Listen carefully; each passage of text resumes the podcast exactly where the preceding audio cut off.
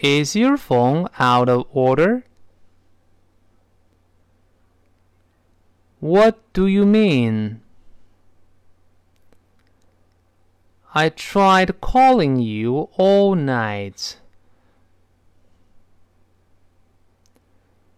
But I wasn't able to get through.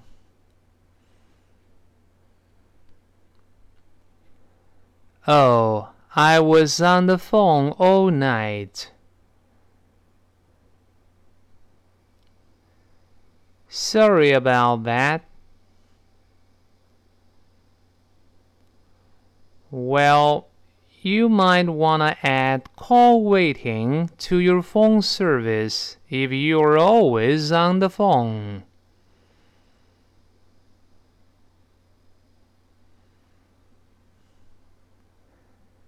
I guess so.